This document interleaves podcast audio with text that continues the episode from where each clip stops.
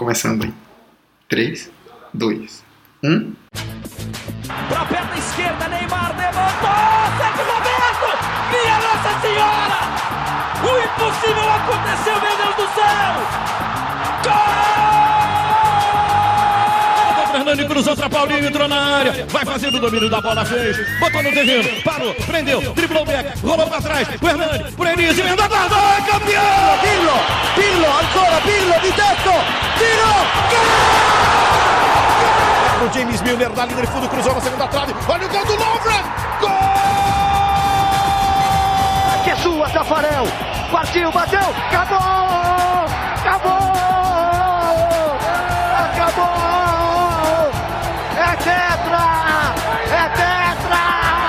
45 de acréscimo. Qual é, rapaziada? Muito bom dia, boa tarde, boa noite, boa madrugada para você que nos ouve pela internet. Começando mais uma edição do 45 de Acréscimo, a de número 59. Eu, Eduardo Costa, estou apresentando mais essa edição e eu estou ao lado de Emerson Esteves. E aí pessoal, fala Dudu, fala Roberta, fala Hector. Como ele já adiantou, também estou ao lado de Hector Souza. Fala galera, minha primeira participação nesse ano de Cruzeiro 0 Cruzeiro 0. Bem pensado. E Roberta Souza. Olá pessoal, como vocês estão?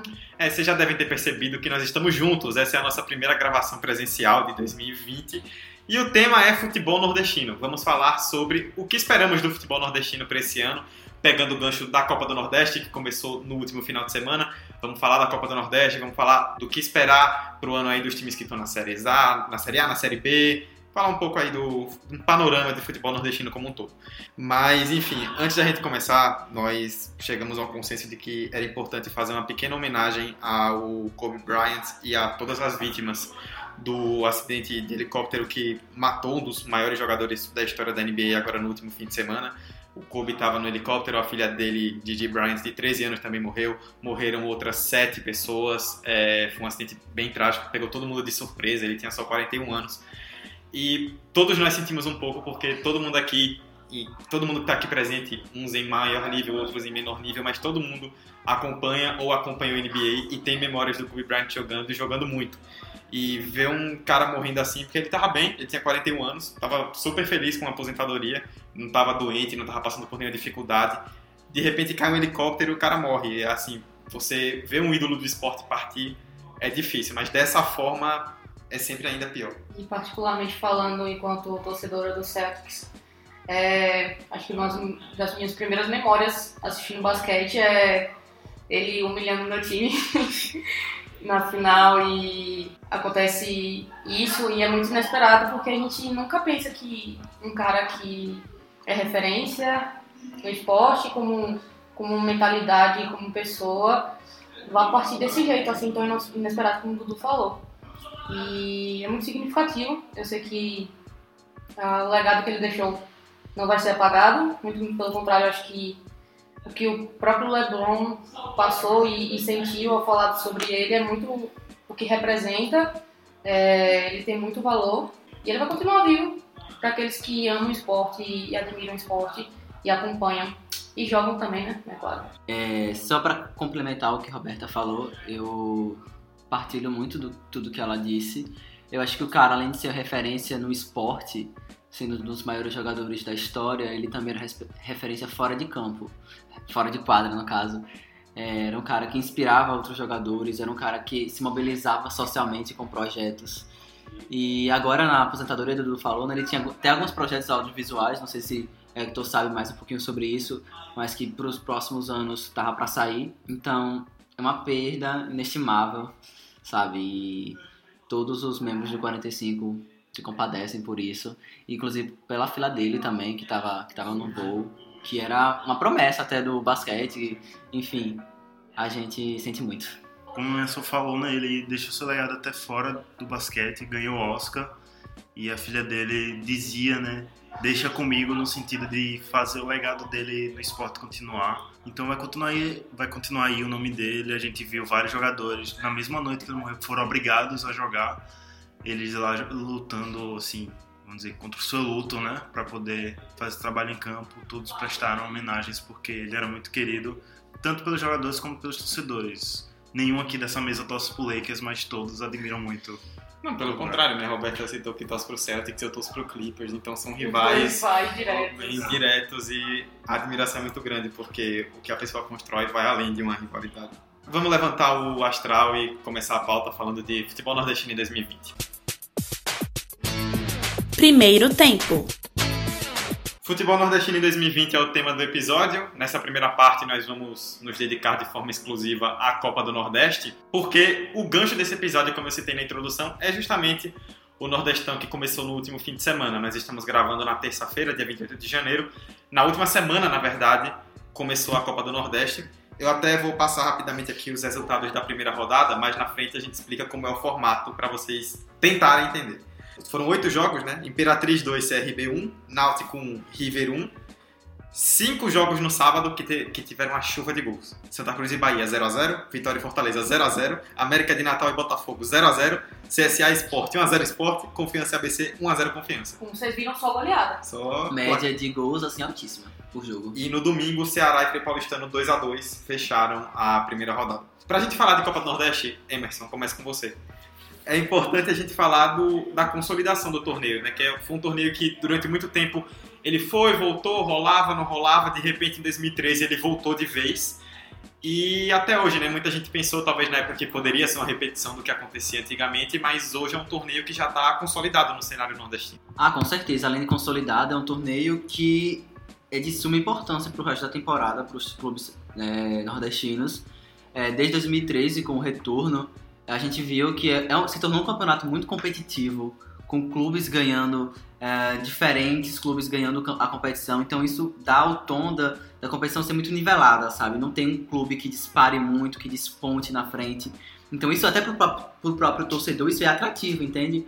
Porque é um produto que você vê que ele é cíclico, sabe? Um clube domina um ano, outro clube vem e domina o ano seguinte. Isso é muito bom para uma competição. Porque imagine só, volta em 2013, sei lá, tem o mesmo vencedor 3, 4 anos seguidos. A nossa visão que a gente teria da Copa do Nordeste hoje seria um pouco diferente. Seria exaltar que existe um- uma certa é, Disparidade. disparidade técnica até de um time para os outros. Então, tanto em relação a calendário eu acho fundamental, quanto para testar jogador, sabe? Testar elenco, porque é time de Série A, é time de Série B, é time que está disputando competições internacionais, então, querendo ou não, até para os clubes menores que estão na Série C, Série D, testar seus elencos com, com clubes de séries superiores é interessante também. Então, assim, só vejo coisas positivas a Copa do Nordeste. Talvez o regulamento seja um tanto quanto conflitante, assim, usando uma palavra bem amena, mas, assim, é uma competição que veio para ficar, sem dúvidas. Como o Dudu comentou aí os resultados, foram vários empates, então a gente vê que os times, por assim dizer, menores, conseguem brigar com aqueles times maiores. Por exemplo, a gente pega o Frei Paulistano daqui e conseguiu arrancar um empate com o Ceará, que ano passado estava jogando a Série A. Então esses times estão aí conseguindo brigar. Talvez não tenha um elenco que vá conseguir disparar para a competição toda e se classificar. Mas já de estar lá e ter esse teste, são jogos de qualidades bem maiores do que jogos só do estadual, sabe? Essa questão do nível eu acho que é importantíssima, porque, Roberta, por exemplo, se a gente pega. Eu nem tô, não vou citar nem clubes de Série D que vocês citaram. Um esporte da vida que vai jogar a Série A. No estado de Pernambuco hoje não tem nenhum time além deles na primeira divisão. Na Copa do Nordeste já tem outras equipes, já tem outras três equipes nesse ano, por exemplo. Então já é uma forma deles testarem elenco, de mostrarem, ah, será que meu elenco tá bom? Porque às vezes você se ilude com o estadual e O próprio Confiança, dá, dá pra gente tirar esse exemplo, porque no estadual não tem nenhum clube que joga a Série B, nem a Série C C. atualmente. Então, a Copa do Nordeste se torna um, um teste decisivo para a sequência da temporada. Você imaginar que o Frei Paulistano, como a gente tá começando, empatou o seu primeiro jogo contra o Ceará. Que se você parar pra pensar, o Ceará é um time de Série A. É um time que, certo, brigou pra não cair, mas ainda assim permaneceu na série. E você tá falando do Frei Paulistano, que foi fundado em 2016 e tá disputando pela primeira vez uma competição como essa e conseguiu empatar contra um time grande. Então, assim, a gente, como a gente comentou mais cedo, é, existe um equilíbrio dentro da competição que é muito saudável, que é muito bom no geral para todos os times. Para aqueles que estão testando juniores, testando a categoria de base, talvez jogadores que acabaram de entrar, e para os times que estão se consolidando para disputar a Série A, a Série D, a Série C. Então, no geral, é uma competição muito, muito equilibrada, muito boa e que, dentro do contexto dos últimos anos, a gente viu que existiram vários campeões. E esse ano é a primeira vez que os sete grandes clubes do Nordeste estão na Copa do Nordeste. Então, tem tudo para ser uma grande competição e muito significativa. E tem um ponto importantíssimo nisso. Como a região comprou, né? Porque poderia ser um formato quando voltou com aquele apoio do esporte interativo lá em 2013, que a galera não se engajasse muito, tanto que ela foi e voltou durante muito tempo. E a galera comprou a ideia. Hoje, para muito time, por exemplo, de Série A ou Série B que jogam a Copa do Nordeste, eles levem, como no caso do Bahia, por exemplo, e como prioridade a Copa do Nordeste em relação ao campeonato estadual. É, a gente tem, além do Bahia, o caso do esporte. Parou, não jogou durante dois anos e agora voltou a jogar. E isso mostra a relevância que a competição está voltando a ter, principalmente agora que o esporte está na Série A, sabe? Ele poderia estar tá se sentindo que agora está na Série A e querer continuar fora da competição. Falando pelo Bahia especificamente, eu acho que foi muito inteligente o que eles fizeram de colocar a, é, o Sub-23 para jogar o estadual e jogar com o time principal a Copa do Nordeste, principalmente porque daqui a pouco começa também a Sul-Americana. Então eles vão dividir seu, é, seus jogos principais em duas competições aí mais importantes e vai deixar o estadual um pouco de lado, já que o que o estadual classifica para as competições que o estadual vai classificar, ele já está classificado por ranking. Então não tem muita coerência mesmo jogar só pelo título. Principalmente depois do vexame, foi ano passado que eles nem se classificaram para a segunda fase da Copa do Nordeste. Então os times estão trabalhando, estão lutando aí para cada vez mais conseguir alcançar mais voos na Copa do Nordeste. A própria confiança está colocando como meta passar da primeira fase da Copa do Nordeste. Nunca passou, né? Desde que voltou? Não. Então tá colocando como, como meta passar, porque agora tá na Série B, então tem que alçar esses objetivos maiores mesmo. E é um grande teste você imaginar que você tem que conciliar Sim. duas grandes competições, falando de Bahia e de Fortaleza especificamente, logo no início do calendário esportivo. Então eles estão tendo que lidar com duas competições que têm muito valor e que eles vão ganhar uma, uma grana muito interessante se derem continuidade no desempenho. Então, assim, no geral, parece que o, o patamar subiu mesmo. É outro patamar. Dentro do, do, dos nordestinos, a gente está né, em outro patamar. A competição também. Então, é muito bom para todo mundo, né? Antes de puxar o tópico, outro tópico, eu só vou destacar rapidamente a questão das cotas, porque tem uma parte financeira, né, a Copa do Nordeste que é importante também. Os times eles são divididos em quatro grupos, de quatro equipes cada em relação às cotas e cada grupo recebe uma quantidade específica. O grupo 1, que tem a maior quantidade de cotas, recebe 2 milhões e 200 mil reais e tem Ceará, Bahia, Esporte e Vitória. O grupo 2, que recebe 1 milhão e 700 mil, tem Fortaleza, Náutico, Santa Cruz e CRB. O grupo 3, com 1 milhão e meio de reais, Botafogo da Paraíba, ABC, CSA e América de Natal. E o grupo 4, com 775 mil, River, Frei Paulistano, Confiança e Imperatriz. Se você pensar, por exemplo, é, é, isso aqui envolve questão de ranking da CBF, de, dessa divisão de grupos. Times como ABC e América, que a gente discutia aqui, Emerson e Off, estão na Série D. Esses times vão ganhar um milhão e meio de cotas para uma Série D, é muita grana. É muita. Muita grana. Isso você consegue cobrir o, o, a folha salarial de forma muito fácil. Por exemplo, Caso do Frei, Frei Paulistano. O Frei Paulistano vai receber essa quantia que o Dudu falou, 775 mil. 75 mil. Sendo que a folha salarial do, do Frei Paulistano, agora no início de temporada, é 125 mil. Ou seja, paga sete vezes a folha do Frei Paulistano. Então, isso é um, um dinheiro que entra em caixa, cara, tipo, fundamental para esses clubes pequenos. Faz total diferença. Vamos falar um pouco então da Copa do Nordeste desse ano começou agora na última semana, como já falamos no início. E aí eu quero saber de vocês. Eu sei que as opiniões vão ser um pouco uníssonas nesse sentido, mas favoritos, surpresas, o que é que vocês estão esperando aí para essa Copa do Nordeste desse ano? Bahia, favorito, né? Eu espero que não passe o vexame. E Fortaleza, né?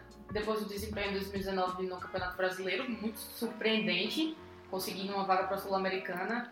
Primeira competição internacional do clube. Então, é muito significativo isso, e eu acredito que por esse resquício de 2019, eles tendem a ser os favoritos dentro da Copa do Nordeste, mas quem pode surpreender, eu, botaria fé no CSA. Eu concordo com o Bahia e o Fortaleza aí nessa primeira linha, e eu colocaria o Sport e o Ceará, que são os outros dois times da Série A, na segunda linha aí dessa disputa do título, e mais atrás o CRB e o CSA, O CSA acabou caindo para a segunda divisão, mas eu acho que ainda tem um time conciso. É, a gente tem que ver aí desenrolar como eles vão se desenvolver, porque parece que dentro do clube a queda não foi tão amigável. Eu também não tenho acompanhado como tá os bastidores de lá, mas vamos ver se desenrolar. E o CRB ano passado bateu na trave para subir para primeira divisão, já tem um ou dois anos que está aí nessa luta, lutando lá pelo G4 da Série B. Então acho que também ele pode enjoar lá. E tem um que a gente não dá tanto valor, mas sempre briga, é o Botafogo da Paraíba. Com a altíssima contratação do Léo Moura agora. Grande lateral, tá inteiro corredor nato. Enquanto Fortaleza falta corredor. Fortaleza falta, Botafogo esbanja. Mas é, o Botafogo foi vice-campeão, né? É, passando pro próprio Fortaleza. É. Né? Então, o Botafogo todo ano tá aí incomodando. incomodando, chega pelo menos na semifinal. E eu creio que se o Confiança conseguir um trabalho conciso, ele consegue chegar pelo menos nas quartas. Não, não digo semifinal final, mas se ele conseguir um grupo ali arrumado, com boas peças de substituição, eu creio que ele consegue chegar nas quartas de final. Não, não vou entrar muito em discordância em relação aos clubes que vocês colocaram como os favoritos. Eu acho que é muito por aí, principalmente os clubes que estão na Série A. Eles acabam, principalmente quando a, a competição se afunilar mais.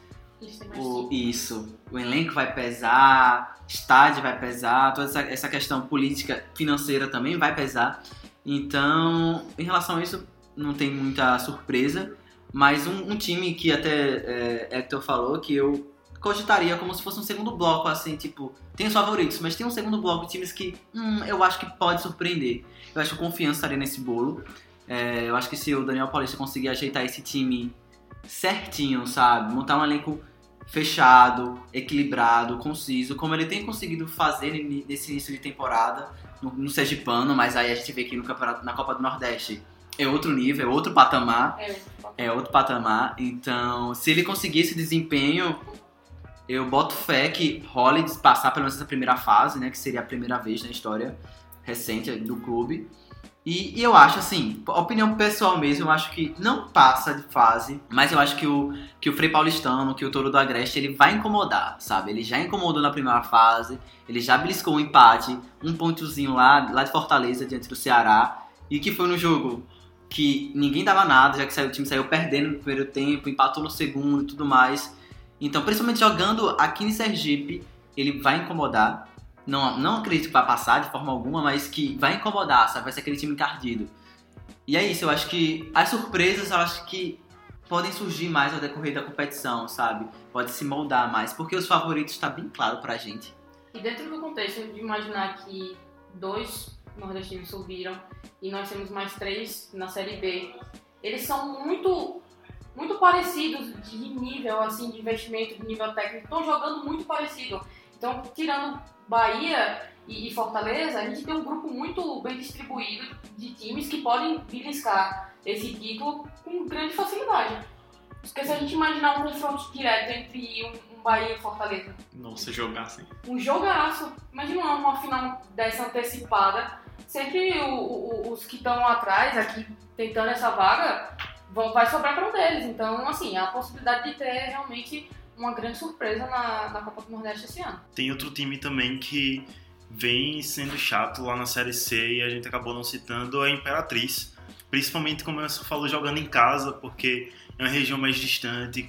Querendo ou não, o fator viagem cansa o outro time e eles conhecem bem o seu estádio e tudo mais. Então é um time que sempre foi muito chato jogando em casa, conseguiu arrancar bons resultados na Série C e ganhou o primeiro jogo. Então eu acho que também é um time que pode, se não se classificar, mas pelo menos tirar pontos de outros que vão estar lá brigando pela classificação.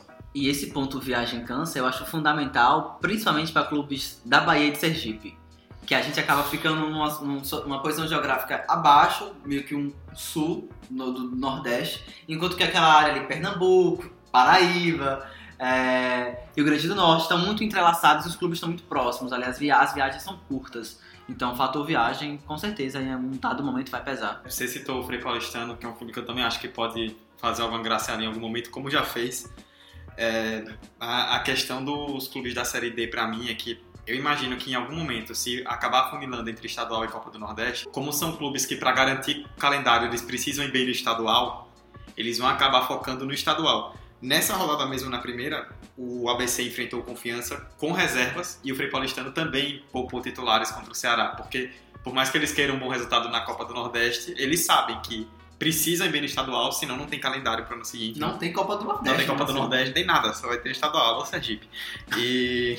Opa! Opa! Tudo bom? Quem, torcedor colorado que nos ouve, não desligue o seu agregador Por nesse momento. É, Mas é a realidade batendo na porta. batendo, dando voadora, machadada. Ladeira abaixo. Antes da gente terminar essa primeira parte, é bom a gente tentar explicar um pouco Explicar esse formato. né? Emerson, como é que a gente consegue explicar esse formato da Copa do Nordeste? A Copa do Nordeste só é mais Olha. fácil de entender do que o Campeonato Carioca. é, tudo mais basicamente daí. É, é o Eu tô, eu tô esperando uma versão Copa do Nordeste daquele áudio do cara explicando o Campeonato Carioca, que ele fala, é... Não, se o Botafogo ganhar do Flamengo, ele pega o PSG, e aí vem o Chelsea, quem ganhar a Champions League vai pra final do Campeonato Carioca. Tô É esse nível. É isso É. aí. Eu soube que chegou uma carta na FEG que era perguntando sobre reca- o, o regulamento do Campeonato Carioca. Quando eles foram ver, a carta era da própria FEG. O estagiário não estava entendendo o que tinha que fazer. A Liga do Nordeste pediu umas dicas, né? Ligou lá, "E como é que a gente faz o regulamento aí? Não, mas explicando o formato para vocês que não estão ligados, ele mudou no ano passado e tem gerado muitas discussões. São dois grupos de oito equipes e aí passam quatro times de cada grupo para as quartas de final. Só que os times de um grupo, eles só enfrentam os times do outro. Então, os oito de um, eles só enfrentam os oito do outro grupo. São oito jogos em turno único. A partir daí bagunça mais. Porque nas quartas de final, o cruzamento é entre o próprio grupo. Então, o primeiro de um grupo enfrenta o quarto do mesmo grupo, o segundo enfrenta o terceiro do mesmo grupo, e eles fazem as quartas. Só que na semifinal, eles se cruzam de novo. E aí os, o, se cru- cruzam os dois semifinalistas de um com os dois do outro para fazer semifinal e final. Tudo isso, segundo a Copa do Nordeste, é para fortalecer a quantidade de clássicos. Tanto é que é o próprio slogan da competição, a Copa dos Clássicos. Só que aí é, é o que a gente debatia em off, é muito clássico para um formato muito confuso e que prejudica o nível do jogo. Não, e no geral, você vai parar pra ver, é um. Pega time do outro grupo, aí quartas eu pego o time do meu grupo, aí do nada eu volto a pegar time do outro grupo. No geral, já por si só é confuso. E a desculpa de ser pra haver mais clássicos é ainda mais confuso. Porque eles poderiam simplesmente não se apegar a esse fato, de, de forma geral. A Copa do Nordeste vai haver clássicos. Pensando em, em jogos, eles estão sendo muito uniformes entre times que estão jogando de forma equilibrada. Então, assim, não deveria ter esse apego tão grande à, à imagem de prezar apenas por clássicos. De forma geral, a competição promove jogos muito bons. Então, não precisaria de um regulamento assim tão complicado de entender para você ter uma competição muito boa. E você banaliza o clássico, né? Com Além porque. certeza. Vai ter Sim. clássico próxima semana de novo. E vocês que lutem. E aí, e são times que estão no, no começo do ano ainda, por exemplo, a segunda rodada agora da Copa do Nordeste vai ter Fortaleza e Ceará. Eles ainda não começaram o estadual, que eles só entram na segunda fase. Então, o segundo jogo do ano já tem um clássico. Olha o peso que esse jogo tem pro nem é estadual. Eu acho que, velho, explicar. O inexplicável. Isso aí. Mas tirando todo esse fator de não ser intuitivo em nada, eu acho que a primeira fase ah, em você dividir esses times enfrentando os times do outro grupo pode fazer o que aconteceu no campeonato passado. Um grupo ficar muito forte, os quatro clubes lá que passaram com pontuações altas e os outros clubes que vieram na sequência com pontuações altas pra passar no outro grupo, mas a pontuação do outro grupo ficou tão baixa. Tipo, acho que o líder do grupo passado, do outro grupo, ele ficaria acho que em quarto lugar no grupo Eu acho que ele. A. Eu, acho que ele nem isso passaria, na que ele nem verdade. se classificaria. Ele nem se classificaria. Não passaria. O Fortaleza foi líder do grupo A com 13 e o Náutico foi o quarto do grupo B com 15. Esse é o problema, sabe? Às vezes tem que ter essa noção de um grupo ter uma disparidade técnica muito maior, coisa que a gente já tava conversando sobre os bastidores desse grupo A, É um assim, grupo. é um grupo, sabe? É um grupo, então clube menor nesse grupo A vai ter que lutar muito pra conseguir uma pontuação extremamente boa pra passar. Porque se fosse no grupo B, talvez até uma, uma pontuação mediana ele conseguisse. Mas nessa forma, o Vitória, pô, ele ficou com uma sequência muito ruim de jogos sem vencer e tudo mais, de empates e conseguiu classificação ainda. Foram oito jogos, sete empates, uma derrota e passou. Não Porque ganhou na dentre, Copa do Nordeste. dentre o, o grupo, ele foi o menos ruim ao Exatamente. encarar o outro grupo. Exatamente. Então Olha ele foi bonificado com a vaga. Sim. O Olha Vi- a pataquada desse regulamento. É o Vitória que passa sem vitória, né? Genial. Bom, então nessa primeira parte a gente falou bastante aí da Copa do Nordeste em si. Nós já demos algumas pinceladas aí e um pouco de planejamento dos clubes para o segundo bloco. E é sobre isso que nós vamos falar, né? Sobre o que esperar dos nordestinos pro ano de 2020. Tem Campeonato Brasileiro, tem Sul-Americana, tem várias competições vindo aí, times na Série B, C, tem muito time nordestino em competição nacional. Isso vai ser a pauta da segunda parte. Segundo tempo. Segunda parte para falar agora do ano de 2020, né, como um todo que a gente espera dos nordestinos e óbvio não teríamos como não começar falando da Série A. São quatro times nordestinos, nordestinos na Série A de novo. É o terceiro ano seguido que vamos ter quatro nordestinos, é um recorde da história do Brasileirão nos pontos corridos. Fortaleza, Bahia, Ceará, Esporte.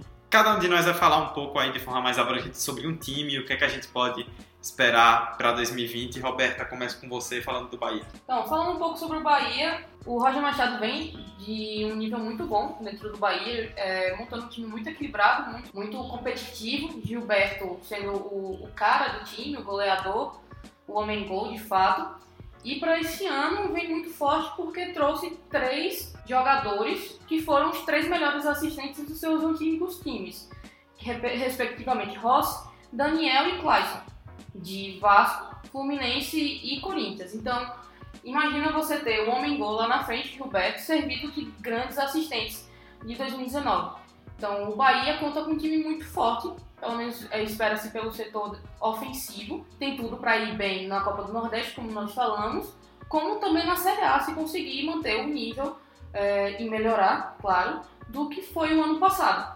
Então, acredito sim que o Bahia seja um time muito, muito forte do Nordeste na Série A, que consiga, assim, é, mais uma vez, uma competição internacional e que se firme de fato como um time é, competitivo no cenário brasileiro como um todo, como deve ser. É, só para complementar em relação ao Bahia, eu acho que mais um ano de um trabalho é, sólido, como a Roberta falou, em relação ao Roger Machado, em relação à proposta clara de clube que a gente tem como Bahia.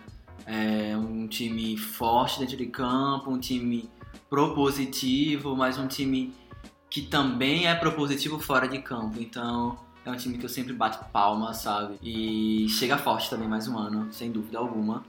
É, falando agora um pouquinho do Ceará, eu acho que o Ceará, depois de fazer ter um ano conturbado, sem títulos e brigar até a última rodada para permanecer na, na primeira divisão, chega para esse ano com a expectativa de pelo menos novamente se manter, sabe? Se manter, tentar ter um equilíbrio maior de desempenho, porque o time teve um desempenho muito bom no primeiro turno. O futebol apresentado ficou muito aquém do que a gente esperava. Então, assim, a expectativa é que a diretoria mexeu na parte administrativa do clube, mudou gerência, é, trouxe novas peças para compor essa parte administrativa.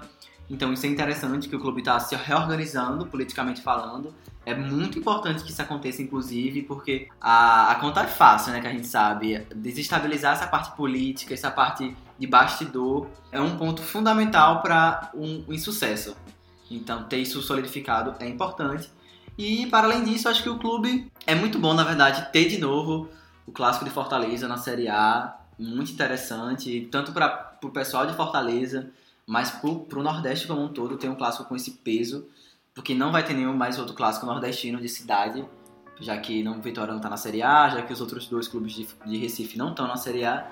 Então, espero que isso permaneça para o ano que vem também. E além de ser um clube que vai ter um, cal um calendário interessante também, com Copa do Nordeste, com, com a própria Copa do Brasil, com o próprio é, Cearense.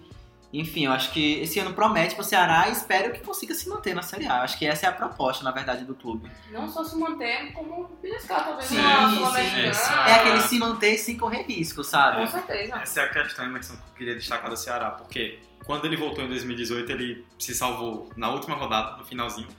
e com mais dinheiro agora, com mais tempo de Série A, todo mundo esperava que fizesse uma campanha melhor e se salvou de novo na última rodada. E que fique bem claro, fez menos de 40 pontos. Salvou porque o Cruzeiro conseguiu ser muito pior, mas fez uma Combatente. campanha de rebaixado. E isso fica ainda mais grave quando o Ceará vê que, já com mais tempo de Série A, ele faz uma campanha tão ruim e você vê o rival que vem depois de tanto tempo sem jogar a primeira divisão faz uma campanha tão boa.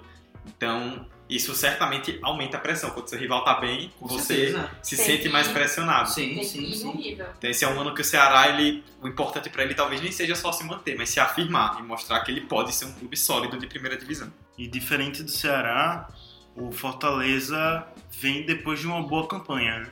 Ano passado terminou em nono, se não me engano. Ou Foi nono, não foi? Não foi. Se classificou para a Sul-Americana. E esse ano, o não tão diferente do Ceará, ele também vem com pressão.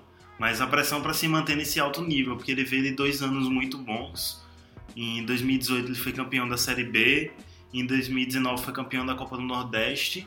Esse ano ele vai brigar pelo, pelo bi da Copa do Nordeste, não tenho dúvidas. É, Rogério Ceni ficou no clube, está conseguindo manter o seu trabalho. Trouxe peças aí de reposição para compor o elenco. Mas falta um velocista. Mas falta um velocista. Quem não tá entendendo, acesse o povo, o jornal lá do Ceará, que vai entender o porquê Rogério Ceni precisa de um velocista. Mas tirando o velocista, ele trouxe boas peças. Perdeu poucos jogadores, o que é bom para um clube. Você não perder muitas peças, não perdeu nenhum jogador importante, nenhum jogador que ele contava durante toda a temporada. Isso é fundamental para a continuidade de um trabalho.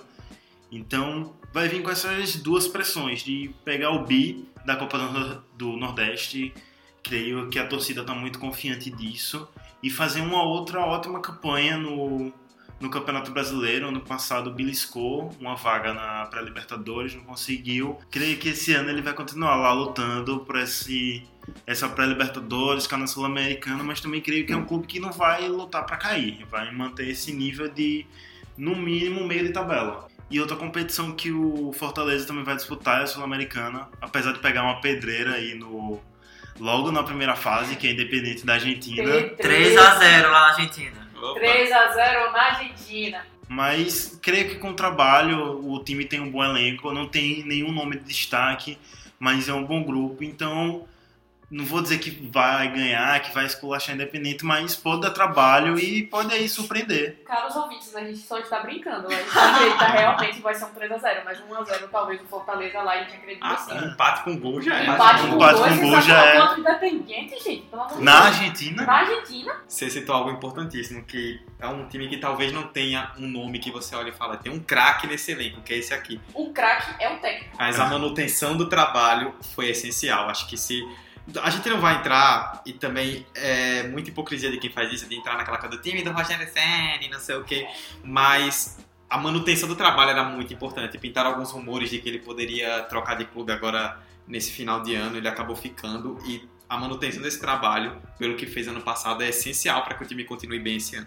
e sinceramente, depois do caso Cruzeiro, seria muita sacanagem dele se ele saísse do Fortaleza nessa troca de ano. Seria tipo. Ia pesar Sim. Ia pesar muito sim, no. no- muito na imagem dele, sim. né? Eu, eu acho que pesou pra ele ficar. Eu pensei, tipo, Sim. não, já saí, já Sim, deu merda, não vou Sim, sair isso de mesmo, novo isso agora. Deu mesmo. ruim, vou voltar, vou Fica ficar aqui, aqui. Isso mesmo. E eu acho que o Fortaleza, ele é, repaginando o projeto que foi feito em 2019 e aplicando em 2020, fazendo da mesma forma e melhorando os pontos que o time pecou no ano passado, eu acho que tem tudo pra repetir um bom ano. Não sei se novamente no lugar, não sei se novamente uma vaga na Sul-Americana, não sei se novamente com o título do Nordestão, mas enfim, eu acho que vai ser um ano bom, sabe? Se continuar, vai ser um ano de afirmamento, sabe? E, e se não fazer que nem outros clubes do Nordeste, entrar com salto alto, de ser um clube que é, se acha o maior de todos e tudo mais, se cortar esse tipo de ego, eu acho que o, o time tem tudo pra manter novamente uma boa temporada. Emerson citou o time que deu o salto maior que a perna recentemente. gente, perdão, ouvintes, torcedores do esporte. Pois é? É o gancho, né? Roberta falou do Bahia, Emerson falou do Ceará, Hector falou do Fortaleza. Eu vou falar um pouco do esporte, que é desses quatro clubes, é o que veio agora da Série B. Tava na, o CSA caiu, o esporte é quem o substituiu como quarto clube do Nordeste. E esse ano pro esporte é um ano muito focado em permanecer na Série A. O grande objetivo do esporte é ficar na primeira divisão. Isso não por causa de. Não porque o clube está se rebaixando ou algo do tipo, mas porque a situação financeira do esporte é muito difícil. A diretoria anterior a essa que está atualmente, comandada pelo saudoso Arnaldo Barros, Grande pegou o clube com muito dinheiro e esse dinheiro sumiu. Ninguém sabe onde esse dinheiro tá. Mas o time tá completamente endividado. Eu separei até aqui uma entrevista do, do Manuel Veloso, vice-presidente jurídico do esporte. Saiu no Globoesporte.com em dezembro agora. Ele relatou que as dívidas a curto prazo do esporte, as dívidas a curto prazo, batem 125 milhões de reais. Um time que está completamente quebrado. Ele, até o último dia 21 agora de janeiro, ele estava impedido de registrar jogador no BID por causa de uma dívida que eles tinham com o Marco Gonzalez, um É chileno que jogou lá em 2016. Então eles estavam devendo o cara ainda, ele botou o time na justiça e o esporte por um tempo foi impedido de registrar jogador. É, o próprio Milton Bivar, também presidente do esporte, falou, da entrevista falando que ele sabia que tudo ia cair esse ano. E realmente está caindo. A dívida é gigantesca. O time não tem dinheiro para fazer grandes contratações. Não conseguiu segurar alguns jogadores, como o Guilherme, que era emprestado do Grêmio para o esporte, foi artilheiro do time na Série B, não ficou. O Charles, que o Inter só queria que deixar no esporte se ele fosse comprado, o volante. E ele não ficou no esporte por causa disso, acabou indo pro Ceará. Trouxe algum- alguns reforços aí para tentar suprir essas perdas. O Richelli voltou. Richelli era outro que só ia voltar pro esporte se rolasse um acerto é, de dívidas e essas dívidas foram acertadas, ele voltou. É, enfim, o esporte trouxe alguns jogadores é, para tentar suprir essa falta. Não é um elenco super recheado, não é um elenco que tem grandes craques. E a expectativa é essa: se manter, ficar na- se ficar na Série A já é considerado um ano bem positivo para a expectativa do esporte. O esporte tem que ser humildaço esse ano, sabe? Fechar a casinha, pá, é nós. Nós viemos aqui pra permanecer, pra tentar ficar. E acabou, sabe? Não é inventar. Não, agora dá pra sonhar com Libertadores. Opa, três pontos, uma rodada. A gente consegue. Calma, gente. O Calma. Ceará foi com essa sede. Exatamente. Vamos ter calma, vamos ter planejamento. Objetivo, ficar na Série A. Ponto. Vamos fazer o que pra ficar na Série A? Vamos fazer isso, vamos fazer isso, vamos fazer aquilo. É isso, sabe? Não é alçar voos maiores, sabe? Que, a- que as asas não permitem. Tem até um gráfico que eu separei dessa mesma, de uma mesma reportagem do Globo Esporte, falando sobre balanços financeiros do clube, né? Que o faturamento do esporte em 2016 era de 148 milhões. Em 2018 ele caiu para 104. Caiu mais de 40 milhões. Por outro lado, o endividamento que era de 101 milhões foi para 171 milhões. O time endividou 70 milhões de reais em dois anos. Se endividou mais do que ele acabou arrecadando. É, e como é que você consegue ter uma dívida de 101 milhões e você quase dobra essa dívida em dois anos? Má gestão. Onde é que vai parar esse dinheiro? A gente pincelou a Série A, vamos falar um pouco também da Série B, porque tem muito time nordestino. São seis nordestinos de 20, mais de 25%. Confiança, CRB, CSA, Náutico, Sampaio Correia e Vitória são os times que vão jogar a Série B. Hector, Emerson, Roberta, dá pra sonhar com boas coisas pro Nordeste? Eu tive que desses times, eu acredito que pelo menos um suba assim pra Série A. Se a gente sair dessa, dessa coisa de o esporte conseguir se manter, mas se o caso o esporte não consiga se manter, eu ainda acredito que para o próximo ano a gente ainda vai ter quatro ou cinco representantes nordestinos na Série A. Porque o CRB, como o Hector estava falando, é um time já que vem batendo na trave, que vem tendo bons desempenhos na Copa do Nordeste, que promete ser um time que surpreende na Copa do Nordeste. Pode ser um time sim que incomode para subir, que dessa vez suba. Eu acredito que o CSA tem um time muito, muito uniforme, muito bom, bom para patamar da Série B. Então eu acredito que sim, o CSA possa voltar a incomodar. Gostaria de dizer isso do Confiança, mas eu não acredito que o Confiança consiga brigar por topo de E tabela. nem deve ser o objetivo. É, não é Tem, o não, objetivo. não, não adianta, como o Emerson disse, é, tentar alçar voos maiores que suas alas. A questão da confiança inteira é se manter na Série B, se consolidar, ter um caixazinho mais interessante e aí sim pensar talvez nas próximas temporadas para vir com um time mais interessante, mais competitivo. Sampaio e, e Náutico é aquela coisa que a gente nunca sabe muito bem o que vai rolar. Fizeram a final da Série C. É, você não sabe muito bem o que vai rolar, depende muito de como vem os reforços, de como vem os times e como eles vão encarar a Série B, é muita coisa de momento. E o Vitória que é um time forte, que eu acredito que pode incomodar também para tentar subir. Mas assim, um ano muito interessante. Seis times nordestinos na Série B. Não acho que dá pra gente pensar nos seis times se mantendo na Série B. É isso que eu penso. E É os eu dois subindo. Os dois subindo, eu, eu, eu, eu acredito. Imagina, seis. Seis na Série A. Seis, seis na Série A. E é bom que cada um tenha essa dimensão do que ele pode fazer, porque você citou confiança. É um clube que não esbanja receitas altíssimas, agora recebeu uma boa injeção de dinheiro com a Série B, mas também não quer dizer que tá nadando na grana. Se começar a querer dar passo maior que a perna e cair, pra voltar depois, é muito uma difícil. luta. E pra ir despencando é um passo. É um passo. Mas assim, tipo, eu já entrevistei, agora falando na parte mais jornalística, já entrevistei o presidente do Confiança e ele já falou eu já que. entrevistei. É, é pop, mas. E ele já, tipo, publicamente falou, e na, na entrevista pra mim também, que a intenção do clube, a princípio, não é buscar G4, não é ser campeão, não é nada disso. É se manter, sabe? O projeto é se manter. Projeto, O projeto fechou. é se projeto. manter. Seja lá em 16 ou em décimo, em oitavo, é se manter. Que eu acho que é a visão mais sensata possível, Com velho. certeza, com Ah. certeza. O clube está sendo muito realista. É, como o Emerson falou, o presidente do clube, que é a principal figura lá, ele conseguiu passar essa mensagem para a diretoria, para os jogadores, para o técnico. Então, o clube em si está tendo essa, essa realidade do que o clube pode enfrentar. Então, é isso. É buscar continuar na Série B, ficar lá, nem que seja 12º, 13º, para não passar muito sufoco, e construindo um elenco a longo prazo, uma base para aí sim, daqui a três anos, fazer um projeto como o CRB, que já está alguns anos aí na Série B, de começar a brigar a subir. E falando do CRB, eu acho que os dois times de Alagoas são quem vão realmente disputar essa subida. Não sei se os dois vão subir, eu não apostaria que os dois vão subir, mas eu acho que pelo menos um dos dois sobem. O CRB e o CSA. Tem que ver também qual, qual vai ser o clube dos dois que vai estar mais estruturado. O time vai estar mais é, elenco, não elenco, mas time mesmo, vai estar jogando mais junto. E a Copa do Nordeste tem tudo pra deix- esclarecer isso. Isso, Qual vai uhum. ser o time Sim. deles que vai vir forte, Que em outras palavras vai estar mais arrumado. mais É, arrumado, exatamente. ajeitado. Ajeitado, organizado.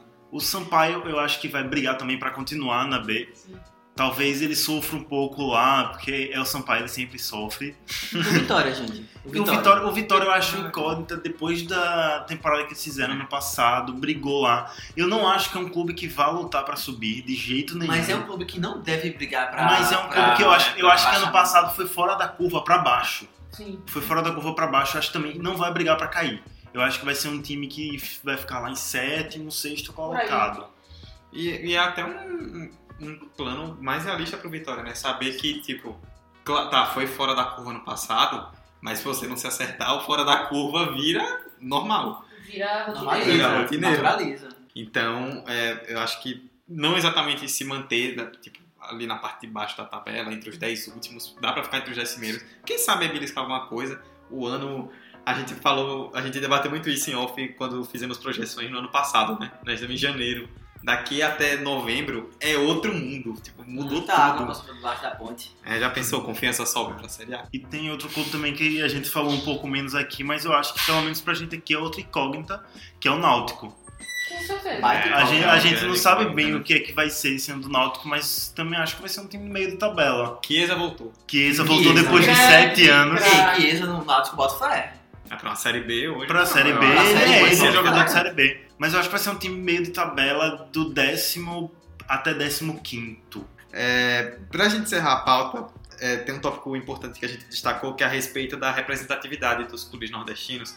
E aí, Roberta tem umas estatísticas que ela pode trazer a respeito de representatividade dos clubes nordestinos, porque esse ano, como você destacou, somando as quatro divisões, o Nordeste vai ter a maioria de clubes no- nas competições nacionais. né? Mas ainda assim é um número. Um falso, é um falso número. Porque se você pegar significativamente, a gente vai ter 38 nordestinos nas nossas séries, certo? De A até D. Mas apenas 10 estão nas séries principais. Aqui falando de série A e série B. Os outros 28, eles estão distribuídos entre C e D. E a grande maioria está em D. Então, assim, a gente tem muita coisa a melhorar. Porque existem sim clubes muito fortes dentro do Nordeste. Como a gente citou, a gente tem os sete principais times do Nordeste jogando a Copa. Mas, no geral, os restantes dos times nordestinos ainda têm um caminho muito longo para percorrer para serem significativos frente ao cenário nacional. E a gente está falando realmente de, de números assim bem impressionantes. Se vocês pararem para pensar, cerca de 58%, sim, 58% dos times nordestinos estão na Série D. Isso é um número muito grande frente a um cenário que, se você comparar times paulistas, times paulistas que jogam na segunda divisão do, do, do paulistano estão Série C, Série B, e a gente ainda encontra um cenário que campeões estaduais do Nordeste jogam a Série D. Então existe sim um, um, um grande, um grande espaço de melhora dentro do futebol nordestino no cenário brasileiro. E muito disso é o que a, a, a discussão que a gente estava tendo aqui. Má gestão, dinheiro que a gente não sabe para onde vai, dinheiro que é revertido de forma errada, a gente compra jogador, ele não permanece, porque ou é empréstimo ou algo do tipo, não dá continuidade. Divisão de cota desigual. Divisão de cota desigual. Então, assim, existe toda uma problemática e não, a gente não está falando só parando para olhar no futebol dentro de campo, a gente está falando do futebol extra-campo, principalmente ele. Porque se você parar para pensar no, no futebol de campo, os nordestinos fazem com muito pouco. A gente faz com muito pouco. Então imagina isso dentro do cenário que a gente tem de fato investimento.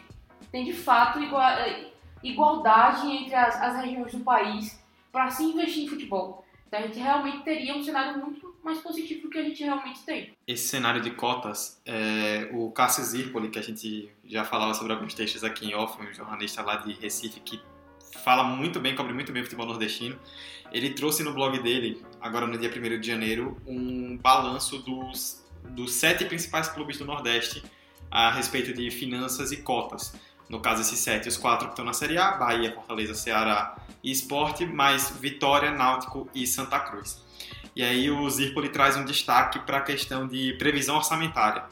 O time que tem a maior previsão orçamentária para 2020 do Nordeste é o Bahia, com a previsão de 179 milhões. O segundo é o Fortaleza, com 109 milhões, já tem uma boa diferença. O Ceará está na casa dos 100 milhões e todos os outros estão abaixo disso. A soma desse G7 que ele destaca, né, total, é de 563 milhões, a soma dos sete. E aí ele usa como comparação o Flamengo. A projeção para o Flamengo esse ano é de 726 milhões, é uma diferença de 163 milhões a mais do Flamengo para sete clubes nordestinos.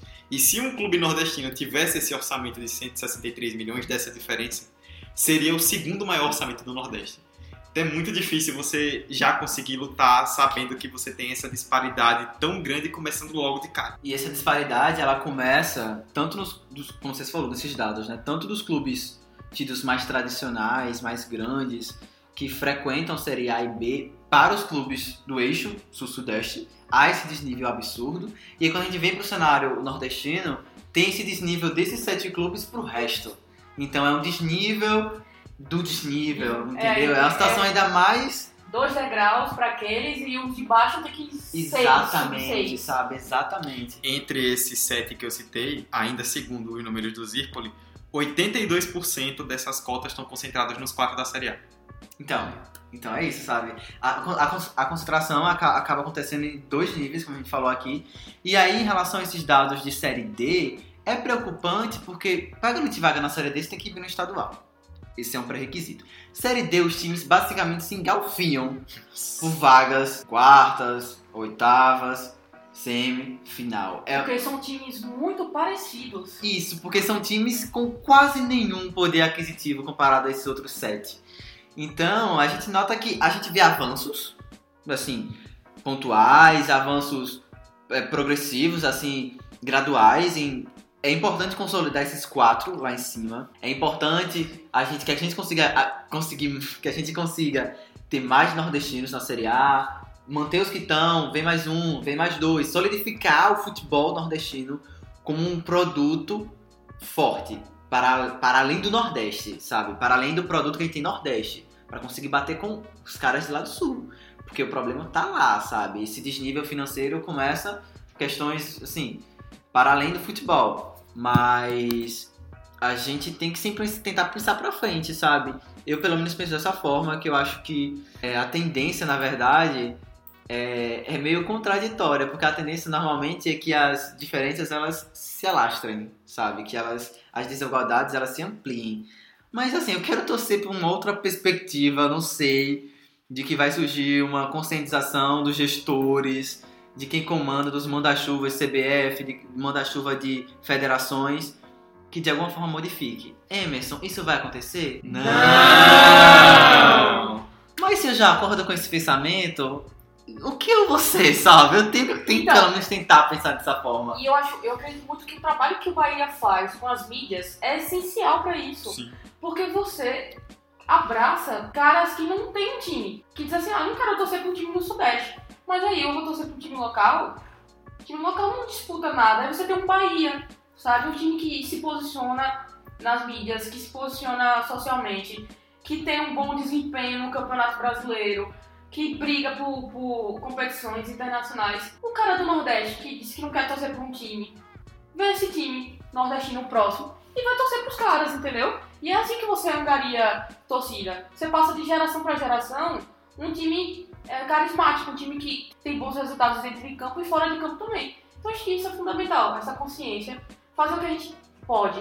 Já que a galera lá de baixo não, não, não- não quer saber disso. E aí, Hector, só pra gente fechar, por isso que a gente falou tanto dessa disparidade, são 10 clubes nordestinos entre séries A e B.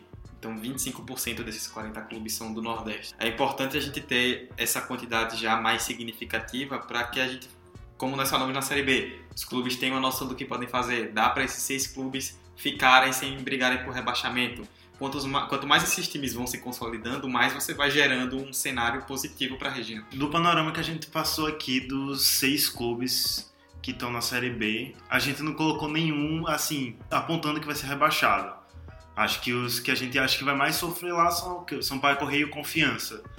Mas eu acho que tem condições de permanecer na B e olhando os times que estão na C, tem condições de subir. É, Ah, Botafogo, Santa Cruz, Então, Sim, podem Santa. Cruz. são dois times que Botafogo. e são dois times que estão brigando há bastante tempo lá. Tá direto. Sim. Eu não vi como ficou, se já saiu a divisão desse ano da Série C. Eu não sei se os times do Norte vão ficar em qual grupo. Essa é a minha dúvida. Eu acho que vão acabar ficando porque tem mais times do Norte e do Nordeste e do Centro-Oeste Tem também. Imperatriz também, tá do Maranhão, É, incomodado. Ferroviário, que é ano passado. Se os times do Norte ficarem como ano passado, como ficaram na chave do, do Sudeste, as chances do- dos times nordestinos ficar ainda maior. porque Não vai ter um Paysandu ou um Remo no seu grupo, que são dois times que ano passado vieram bem fortes. Então acho que pelo menos dois clubes aí conseguem arrancar essa subida para a Série B. Então essa representatividade se- é muito boa. E como a gente estava falando, essa diferença, a gente que vive aqui, a gente que sempre acompanha esse futebol daqui, sabe que essa diferença sempre existiu. Seja desse sete, que a gente chama do CEPEBA, para os times do Sudeste, gigantesca sempre existiu, só que a galera de lá tá olhando agora porque os clubes estão começando a chamar a atenção, sabe? Fortaleza quase roubando vaga do Corinthians para a Libertadores, Mereceu mais. mereceu mais, Com certeza. mas é isso, é aí que chama a atenção. E acho que os clubes daqui também têm que ver essas formas. O Bahia tá usando as redes sociais, é uma forma de garantir torcedores. Eu acho que alguns clubes também podem ver outras formas. O Fortaleza, ano passado, fez uma campanha que eu achei muito legal, porque eu não sei como é fora, mas aqui a gente tem muito costume de comprar camisa pirata na- nas feirinhas. E o Fortaleza fez a campanha que você entregava uma camisa pirata e você ganhava, eu acho que era 50% de desconto em uma oficial. Saiu um preço muito bom. Então quem tinha sua camisa pirata lá guardado foi comprar um oficial. Isso é renda pro clube, isso é mais torcedor com produto oficial, isso é mais torcedor com camisa nas ruas. E outra coisa também que pode adotar é não ter medo, por exemplo, de copiar coisas que os outros clubes já fizeram e fazer, por exemplo, como o Vasco, que fez a campanha do sócio torcedor com preço muito popular, eu acho que tinha planos de 4 reais. Sim, disparou. Então, e conseguiu aí um- uma adesão enorme. Se um clube do Nordeste faz isso, É uma verba muito é uma verba muito boa. Porque a gente pensa assim, né? um plano de é 4 sócio. reais, o que é isso? Mas se mil pessoas aderem a esse plano, já é 4 mil reais na conta, sabe? E a gente acha que faz pouca diferença, mas, bicho, qualquer É. grana a mais fez um. Quem paga 4 reais na passagem de ônibus sabe como 4 Sabe. reais faz diferença. Amigo, por enquanto. para Quatro trás. por enquanto. Daqui a dois meses a gente ver esse episódio, ver se tá quatro ainda. Todos choram. Menos Dudu. O burguês. Que tem, A gente já pode fechar depois, depois dos 45 com as indicações da semana. Depois dos 45. Depois dos 45 com as indicações do episódio 59, Emerson, Hector e Roberta, antes deixo para vocês indicarem o que vocês quiserem. Então, minha primeira indicação da semana é um podcast. O nome dele é Lado Black. É da galera que é do Rio de Janeiro, mas tem participante de São Paulo, tem de Brasília também, enfim. E é um podcast que se auto-intitula como independente na podosfera. Vai falar sobre assuntos relacionados a questões raciais. Se pauta a partir dessas questões. O último episódio lançado foi muito interessante. Foi sobre questões de espaços. Como criar espaços no nosso dia a dia, espaços como mini. mini. ah, deixa eu ver como eu posso definir uma palavra assim mais. Espaços de comunidade entre pessoas negras em que haja trocas de experiências, trocas de experiências políticas, culturais, enfim, em que hajam esses espaços no nosso cotidiano, que eles possam ser criados. Então, é um episódio muito interessante que, para além da internet, existem grupos, existem coletivos, existem organizações. Você não precisa de muita coisa para criar esses espaços. Minha segunda indicação, na verdade, agora eu vou falar muito feliz. Ouçam o álbum Igor do Tyler The Creator. Agora, Grammy Winner. É Com isto. certeza, ícone. Ícone. E ele é perfeito. Vejam a performance dele no Grammy também, que foi do caralho. Eu vou xingar mesmo e acabou. Nada de. Do pi. no Pi. E é isso. Ouçam o álbum, já tinha indicado quando saiu lá no ano passado, mas agora eu reforço a indicação, sabendo que foi reconhecido, mesmo que eu tô cagando pro reconhecimento deles, mas que pra gente vale de alguma forma, vale. Então, vamos falar aqui, Igor, Tyler The Creator. Ouçam. Minha indicação, que eu acabei de lembrar, entende? Porque isso é a comentarista que vos fala. A gente lembra das indicações de última hora. É, vocês devem conhecer o canal dos Impedidos no YouTube, certo? Conheço. Eles estão com a Copa das Minas, que é uma competição entre youtubers e é, personalidades femininas que gostam de jogar futebol e eles montaram times de futebol feminino que estão competindo entre si. Então a Copa das Minas dos Desimpedidos está muito boa, com a narração da, da Marina Galvão, Uhum. com os comentários de Milene e Cristiane. Nossa, tá melhor que muita não, TV por Tá aí, viu? sensacional, tá sensacional. E é muito interessante porque você vê que o futebol feminino é muito legal. Você foi chamada pra participar da Infelizmente não, ainda Agenda, não tem. né, amiga? A, a agenda Agenda. tava cheia, foi difícil de conciliar. conciliar. Então, é, infelizmente eu não consegui. A Adidas Mas pediu com a próxima, muito. Mas vai. não deu, mas na próxima eu vou mostrar meu talento. Bota né? fé. Meio de campo decisiva, camisa 8. Bota Nós sabemos por quê. Se precisar fazer uma falta tática, vai Ela cer- Não, com certeza. Eu espero só não mandar ninguém pro hospital. Só.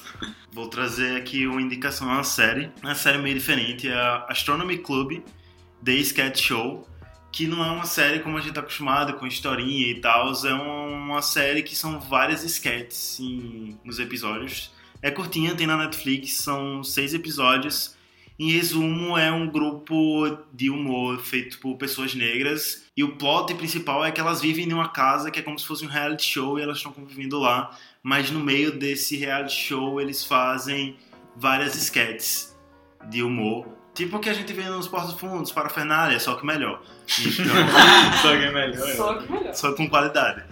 Aí, então é essa a minha indicação, Astronomy Club The Sketch Show. Inclusive já salvando agora. Eu vou botar também na minha lista, hein? Boa, todos nós. Bom, o tema do podcast foi sobre futebol nordestino né, em 2020, mas como nós falamos no começo, no último fim de semana teve o, o trágico acontecimento da morte do Kobe Bryant, da filha dele, de outro- sete outras pessoas que estavam no voo também que acabaram falecendo. E aí, por conta disso, eu vou indicar um documentário, é um especial, na verdade, de pouco mais de 50 minutos, feito pela ESPN brasileira, é, em homenagem ao Kobe Bryant. Ele foi feito em 2016, quando, às vésperas do último jogo dele na NBA contra o Utah Jazz, ele fez 60 pontos, inclusive, no último jogo. É uma entrevista que ele dá em espanhol, que ele fala espanhol, também intercalando com italiano, que ele morou na Itália há muito tempo, fala italiano também. Com outros personagens, com momentos marcantes da vida dele. Você vai no YouTube e digita especial Kobe Bryant ESPN. A qualidade não é das melhores, mas dá pra ver super tranquilo, é bem de boa, tem, se não me engano, 53 minutos. É muito, muito bom se você quiser conhecer é, tudo que rondou a carreira dele, desde o sucesso até algumas determinadas polêmicas, e tratando de uma maneira onde você pode entender e fazer seu julgamento da melhor forma possível, não como alguns veículos de imprensa resolveram tratar no último fim de semana. Quem acompanha as redes sociais sabe do que a gente está falando. Então, tá lá no YouTube especial Kobe Bryant ESPN de 2016. Vale a pena, em uma hora você mata e pra gente, para você saber mais sobre o que foi a carreira desse grandíssimo jogador que acabou nos deixando recentemente. Fechamos então a edição 59. É, para você que quer nos seguir, arroba 45 de acréscimo no Instagram e no Twitter, tudo junto. O e-mail 45 de acréscimo arroba gmail.com. Mande pra gente crítica, sugestão de tema, comentário, elogio, a gente está aceitando tudo aí, sem xingamento, né? De maneira construtiva, por favor. Nós estamos hospedados no Anchor e disponíveis nas principais plataformas de streaming, Spotify, Apple Podcasts, Google Podcasts. É só chegar lá, pesquisar por 45 de acréscimo, em plataformas onde você puder nos avaliar. Dê lá uma, uma avaliação boazinha, né? umas 5 Joinha. estrelas, um joinha. Inscreva-se no canal, deixe seu comentário. Compartilhe! Vocês não sabem, mas isso nos ajuda muito. Então, deixe lá sua avaliação positiva. Recomende para pessoas que, que você gosta, para o seu amigo, para sua família, para o seu parente, para sua namorada, namorada, para o seu cachorro, Se gato, você não gostou, papagaio. recomende pra quem você não gosta. É, mande para o seu gosta. inimigo. Ó, Sim. Recomende para todo mundo. Vamos fazer o nome do 45 crescer. Você já parou uma velhinha na rua hoje e recomendou 45 de acréscimo? Se não, você tá errado. Eu, Eduardo Costa, estive com Emerson Esteves, Hector Souza e Roberta Souza nessa edição. A primeira presencial do ano, que seja a primeira de muitas, por favor. E a primeira presencial com o Roberto. Exatamente. Abrilhantando Roberta, esse É podcast. um novo estágio no podcast. Emerson, valeuzão e até semana que vem. Até a semana que vem, pessoal. Um prazer no- novamente estar com vocês. E essa gravação aqui nesse calor de 52 graus, porque a porta tá fechada, só tem uma janela ali com um vento. A gente Inóspito. faz por amor. A gente faz A gente por faz amor por amor, podcast. por vocês, entendeu? Porque olha, se não fosse por amor, esse calor. É por, isso, terror. é por isso que a gente quer uma avaliação tão positiva. Exatamente. Esse É por isso que se você tiver empresa ou conhecer alguém que tem empresa, patrocine a gente. Por favor, churrascaria, papelaria, qualquer tipo de, de Borracharia. estabelecimento. É, qualquer coisa, borracharia. qualquer coisa que goste de futebol, patrocina a gente. É nóis. Aquelas lojinhas de 1,50 aqui no centro, de um real. Tudo pra gente. Manda contato. Muito bem. É, e cheiro no cangote. Até mais. Hector, até quando você quiser voltar, que você tá aqui quase sempre. É isso aí, mais um episódio. Em breve eu volto, eu espero. Isso que é isso. Eu espero. Muito sucesso ao futebol nordestino. E quero deixar claro aqui, terminando a gravação, estamos aos 83 minutos de jogo, confiança 1 Itabaiana 0. Vou Oi. finalizar Opa. assim. Oi. Isso foi pra mim, Hector? Não, Oi. foi pra Pro público. todo o público Informação. proletário que Inteiro. está feliz como eu. Entendi. Um abraço pra galera do Dragão de Aracaju, que sempre. E um beijo pra galera de Itabaiana. Muito. Muito obrigada, amigo. Roberta, despeça-se depois desse comentário aí. É, primeiramente, muito obrigada, Hector. Eu vou fingir que esse, essa última atualização aí não foi pra mim, né? Mas aí, muito obrigada, galera. Espero que vocês tenham gostado do episódio. Até o próximo episódio. E, por favor, não se esqueçam de olhar que a gente está publicando as indicações nos stories do Instagram. Então, se vocês tiverem alguma dúvida qual foi a indicação da semana, é só ir lá nos destaques. E a gente já tá deixando tudo arrumadinho pra vocês verem e apreciarem nossas indicações. Se quiser o link é só mandar um direct. Se manda um DM, a gente responde rapidinho. Se vocês nos ajudarem a termos 10 mil seguidores, a gente pode arrastar pra cima nos stories. Exatamente, que é o nosso acontecer. sonho. Vamos fazer, É o nosso sonho, eu Vamos. pra vocês. fazer isso acontecer. Bom, é isso. Encerramos mais uma edição. Espero que vocês tenham gostado. E como nós falamos bastante aí sobre o que aconteceu com o Kobe Bryant recentemente, né? Com a filha dele e todas as outras pessoas envolvidas. É, como as pessoas falam, né? Pra morrer, basta estar vivo. Ele morreu muito jovem, quando ninguém esperava. E a vida de vez em quando tem dessas. Então você que tá ouvindo, aproveite a vida enquanto você pode. E diga pra quem, você, pra quem está do seu lado que você gosta dessa pessoa. Oh. Se você tem carinho fofo. guardado no coração, Oh, E vamos declarar- de estresse amor. isso. Você nunca sabe o que pode acontecer no dia de amanhã. Que, que. Obrigado a vocês que ouviram até semana que vem. Tchau, tchau. Tchau, tchau. Twitter. Então tá acompanhando a gente. Grande abraço pro Álvaro José. E olha o tocaço do Kobe Bryant. Primeiro bom momento nele no jogo, corta pra dentro, finge o arremesso, foge do toco aí, Kobe. Teta dele com o Shaquille O'Neal. Dizendo que era muito cabeça dura na época o Kobe Bryant. Enterrou. North Carolina, na minha opinião, por tudo que tem feito aí com técnicos, as lambanças, as mudanças, esse cara tem que pedir o chapéu também. viu? Mais dois pro Kobe. Los Angeles fica com o passe do Clarkson. Aí o Kobe corta pra dentro, vai pra definir, arremesso de dois tempos, É. cesta do Kobe. Pra... Bola de três, bingo! O Jordan e do Kobe Bryant são movimentos praticamente idênticos, né? É incrível a semelhança. Olha o Kobe lá pra dentro, olha o Kobe lá pra dentro. Vai, ele não é titular do Gold State Warriors. Bingo! Essa foi assim. Sorridente. Essa aí ele carimba. Olha o Kobe, força pra dentro, vai pro tiro, acerta mais uma. Mas bota 60 não dá tempo. 53, aí o Kobe, força o tiro, bingo! Eles vão rever. Pra ver se foi de 2 ou de 3, mas marcaram inicialmente de 3. 73 vitórias pro Golden State. Olha o Kobe pra virar o jogo! Não cai, vai terminar o jogo na mão dele. Não, ele faz o passe. 5 segundos. Clarkson! Vira!